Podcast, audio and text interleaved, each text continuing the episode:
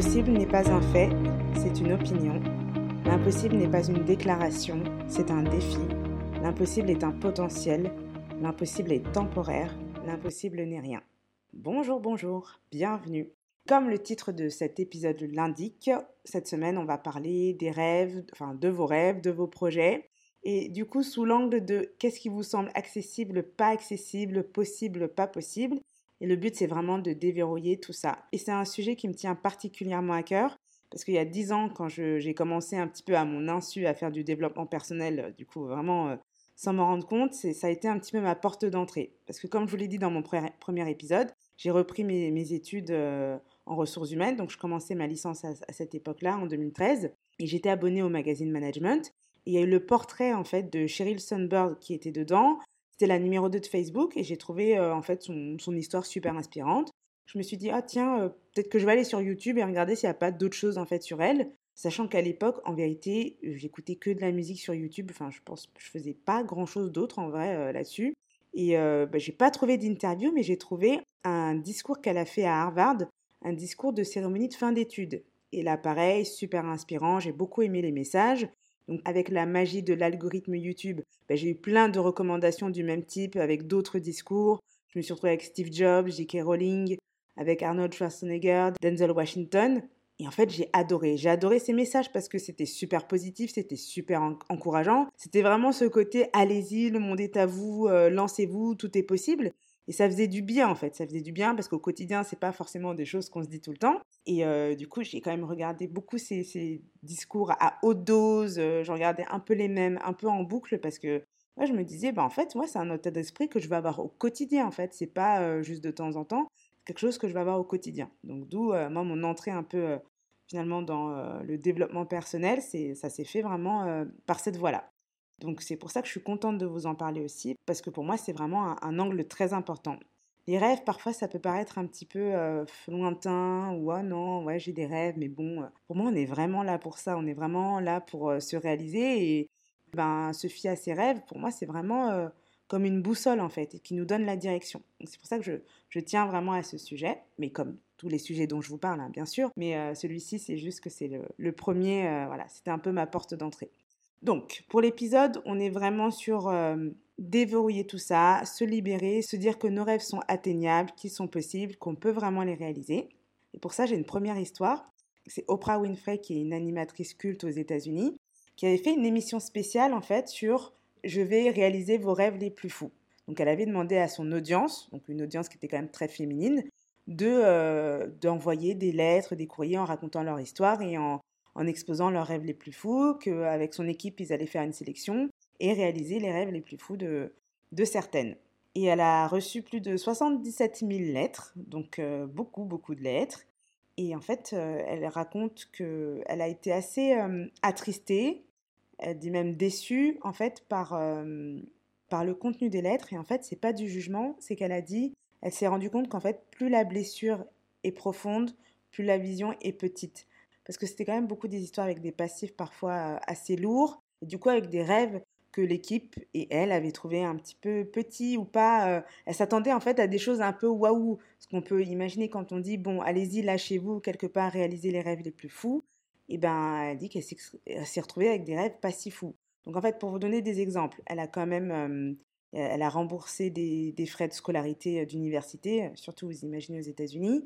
Euh, elle a envoyé euh, aussi une femme euh, en Égypte, une femme qui voulait voyager voir les pyramides qui étaient mourantes d'un cancer et elle voulait faire ça avant de, décéder. Donc ils ont pu réaliser ça. Elle a acheté une maison à, une femme aussi qui, souhaitait voilà, avoir son propre bien, avoir sa propre maison. Et en fait, elle a eu de nombreuses femmes qui lui ont dit Ah, bah moi, mon rêve le plus fou, c'est de te rencontrer, donc de rencontrer Oprah Winfrey. Et comme c'était aussi en lien avec une tournée de Tina Turner, c'était de te rencontrer, de rencontrer Tina Turner aussi. Ce qui est intéressant, c'est que ces femmes se sont retrouvées toutes ensemble parce qu'elle les a invitées. Donc de la femme à qui on a acheté une maison à la femme qui a dit ah bah moi je veux mon rêve le plus fou c'est de te rencontrer. Et en fait toutes les femmes qui ont dit ah bah moi tout ce que je veux en fait c'est te rencontrer, elles ont été super déçues de voir ce qui avait été réalisé pour les autres, mais en disant que en fait elles savaient pas, qu'elles se rendaient pas compte de ce qui était possible ou pas possible, et que du coup, bah, c'était injuste parce qu'elle aussi, finalement, il y avait d'autres choses qu'elle pouvait demander. Mais en fait, Oprah Winfrey leur a dit bah écoutez, en, gros là c'est trop tard, c'est fait et c'est votre leçon en fait. C'est-à-dire que quand on vous dit quel est votre rêve le plus fou, eh ben donnez votre rêve le plus fou. Vous ne demandez pas ce qui est possible ou pas possible et allez-y franchement. Et euh, ça c'est vraiment quelque chose qui m'a marqué parce que je me dis oui c'est vraiment quelque chose qu'on peut avoir tendance à faire, tendance à être réaliste. Réaliste dans le sens, je veux quelque chose qui est à ma portée, que je, je m'imagine que oui, ce sera possible, que je vais pouvoir le faire. Mais un rêve, pour moi, la, qualité première d'un rêve, c'est euh, de pouvoir euh, aller dans des chemins qu'on n'imagine pas, qu'on ne sait pas du tout comment on peut réaliser, mais de laisser écouter, se laisser guider par cette petite voix qui nous dit Ah, ça, ça m'attire. Je ne sais pas du tout comment je vais le faire, mais ça m'attire et j'ai envie de le faire. Et moi, j'aime me dire que justement, quand on se laisse guider comme ça, ben finalement, les choses se font, la vie se fait quelque part pour que le chemin se dessine petit à petit. Moi, déjà, une des premières choses que je fais pour avoir un, un rapport à l'impossible assez ouvert, c'est de me garder des choses un peu waouh en tête pour que quand mon esprit commence un petit peu à se limiter ou à se restreindre, je puisse me dire ah non non non là c'est un petit peu ton mental qui se restreint mais en vrai la, vie dépasse de loin euh, ce que toi tu crois possible ou pas possible et je peux vous donner quelques exemples en vrac de ce que j'ai en tête euh, qui me permet justement de, de garder l'esprit ouvert. Déjà, une des premières choses que j'ai en tête, c'est qu'on flotte dans le vide. C'est-à-dire que notre planète, la planète Terre, flotte dans le vide. On ne sait pas vraiment où on est, euh, l'univers en expansion, pas en expansion. Enfin bon, en vrai, on ne sait pas trop. Donc nous, même nous, on est là, on fonctionne euh, sur Terre, mais on ne sait pas trop où est la Terre. Donc ça, déjà, pour moi, c'est quelque chose de waouh. Dans le même ordre d'idée, je me dis qu'on est allé sur la Lune, et ça, à une époque, ça paraissait impossible. Pour nous, non, c'est normal, mais à une époque, ça paraissait impossible. Après, dans un autre registre, je me dis que euh, Ma mère, euh, je suis d'origine togolaise. Ma mère, elle a grandi au Togo et elle a grandi dans une colonie française, en fait. Euh, le Togo a eu son indépendance en 1960. Ma mère avait 10 ans. À 10 ans, euh, du coup, elle est passée d'une colonie à un pays indépendant. Et je me dis, bah, moi, à mon niveau, quand j'avais 10 ans, bah, c'était en 98. Et ce qui s'est passé de marquant dans mon année, c'est que la France a gagné la Coupe du Monde de football, par exemple. Bah, ça, c'est un peu une échelle de, de waouh de la différence entre, entre différentes générations, en fait, dans une même famille. Dans un autre champ encore complètement différent, euh, le clip de PNL sur la Tour Eiffel, pour moi, c'était waouh. Parce que déjà, j'ai un truc avec la Tour Eiffel, j'adore la Tour Eiffel. Et de me dire qu'un clip de rap comme ça s'est tourné euh, sur la Tour Eiffel, bah, c'était un peu Ah oui, d'accord, on, en est là. Et bah que oui, en fait, si euh, chacun y trouve des intérêts, oui, on peut tourner un clip sur la Tour Eiffel. De la même manière, juste vendredi dernier, l'humoriste Fari était à Roland Garros, premier humoriste ever à faire, euh, à faire un spectacle à Roland Garros. Bah, why not en fait? Pourquoi pas? Donc oui, tout est possible. Donc ça, c'est un peu des exemples comme ça, un peu en vrac, mais le sujet, c'est surtout de vous faire votre propre liste, quelque chose qui vous correspond, ou quand vous y pensez et que vous pensez à votre rêve et que vous commencez à vous dire ah je sais pas si en fait mon rêve c'est possible, c'est accessible, pas accessible, vous pensez à ça et vous dites non mais en fait sur cette terre tout est possible. Donc, euh, à 3000%, mon rêve, je peux le réaliser en fait. Pour vous dire, même moi, je me suis donné trois règles par rapport à ça. Donc, la première règle, c'est vraiment de rêver ce que vous voulez vraiment. Ce que vous voulez vraiment, c'est vous. Donc, c'est pas le rêve de votre père, de votre mère, de votre sœur, de votre petit copain, de votre mari, de votre frère, de votre sœur, de je sais pas qui, de vos amis, de votre environnement direct. C'est vraiment d'assumer que votre rêve, c'est le vôtre et que peut-être il peut être à contre-courant de votre environnement. Ça, pour moi, c'est une première règle, c'est une règle d'alignement. Le deuxième, c'est, une fois que vous avez ce rêve, c'est pas de le rêver timidement, mais de le rêver au maximum. Donc, si vous voulez, par exemple, une maison avec un grand terrain, ça sert à rien de dire, oh, je veux une petite maison et un petit bout de terre. Non, vous voulez une maison avec un grand terrain. Euh, si vous voulez une petite maison euh, perchée quelque part, vous voulez une petite maison perchée quelque part. Mais vraiment de pouvoir assumer et pouvoir rêver votre rêve au maximum de ce que vous voulez, pas vous contraindre. Et ça, ça fait vraiment référence à l'histoire des femmes là d'Oprah Winfrey, parce que le rêver timidement, c'est comme dire ah oui, mais j'y crois pas vraiment. Alors que rêver, c'est vraiment euh, cet état un peu enfantin où on se pose pas de questions. On dit c'est tellement dommage de se limiter dans son imagination. Donc vraiment de pouvoir kiffer à fond et que justement, grâce à ça, que la vie puisse euh, répondre et en fait euh, que ça puisse se concrétiser. Et la troisième chose, bien sûr, c'est vous autoriser à changer de rêve. Vous pouvez avoir certaines attentes, certaines aspirations à une certaine période de votre vie. et que ça puisse changer à une autre période. Et ça, vous êtes totalement libre de changer et de pas euh, être enchaîné en fait par des rêves en vous disant oui mais je suis toujours allé dans cette direction, maintenant j'ai plus envie et ça vous crée peut-être un malaise. Mais non, fait vous avez le droit, vous avez le droit d'évoluer. Donc si votre rêve a évolué, ben, il a évolué. Il a évolué avec vous. Et c'est tout à fait normal. Donc tout ça, c'est vraiment avec l'objectif d'éliminer le c'est pas possible ou vous j'en demande trop. Euh, voilà. Parce qu'il y a quand même un truc que le cerveau il a tendance à faire, c'est que quand il n'a pas fait l'expérience de quelque chose ou qu'il ne sait pas comment arriver à quelque chose, il va classer dans impossible. Et c'est là que moi je trouve que c'est important d'avoir du discernement et de pouvoir dire ah c'est pas que c'est impossible, c'est juste que je ne l'ai jamais vécu, je ne sais pas comment faire, mais ça s'apprend. Et par rapport à ça, il y a un texte de Gary Keller qui est un auteur et entrepreneur que je trouve euh, vraiment euh, parlant parce qu'il nous dit l'ambition requiert du développement et à votre arrivée, vous aurez grandi aussi. Ce qui semble être une montagne insurmontable de loin n'est plus qu'une petite colline quand vous arrivez, du moins par rapport à la personne que vous êtes devenue. Votre manière de penser, vos compétences, vos relations, votre appréhension de ce qui est possible et de ce que cela requiert, tout s'accroît sur le chemin de la grandeur. Et tout ça pour dire que sur le chemin de la réalisation d'un rêve, on évolue, on grandit. Et c'est vraiment une des choses que je trouve cool dans le fait d'avoir un rêve, c'est que justement on se développe et et je me dis, ça nous fait grandir, ça nous fait nous développer, parce que souvent, en effet, c'est des choses qu'on n'a jamais faites, en fait, et qu'on, se lance comme ça en disant, bon, bah, allez, je vais apprendre pas à pas. C'est exactement ce que dit Gary Keller.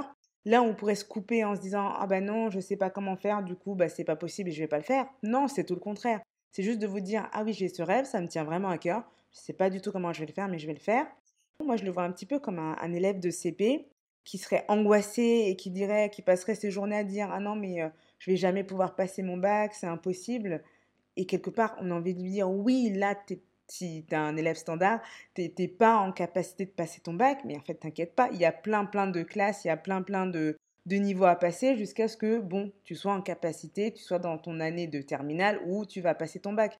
Mais en effet, que tu sois en CP, que tu dises que tu es angoissé par le fait de passer ton bac, ben, c'est pas c'est pas étonnant et c'est normal en fait, c'est le parcours.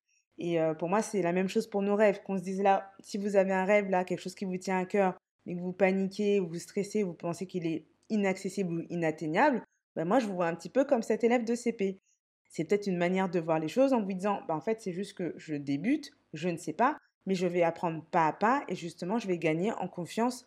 Et ça, ça fait écho aussi à un autre travail que j'avais fait avec Guide, série qui s'appelait The Must, où l'objectif c'était vraiment de, euh, de partager en fait le parcours de personnes qui aimaient leur travail, qui étaient passionnées par leur travail, mais en tout cas, on va dire qui aimaient leur, leur travail, qui trouvaient que leur travail avait du sens, justement pour être source d'inspiration et pour montrer en fait qu'un travail qui a du sens, ça peut avoir plusieurs formes, parce que justement il y avait un petit peu ce cliché du euh, un travail qui a du sens, c'est peut-être un travail social, c'est un travail à impact.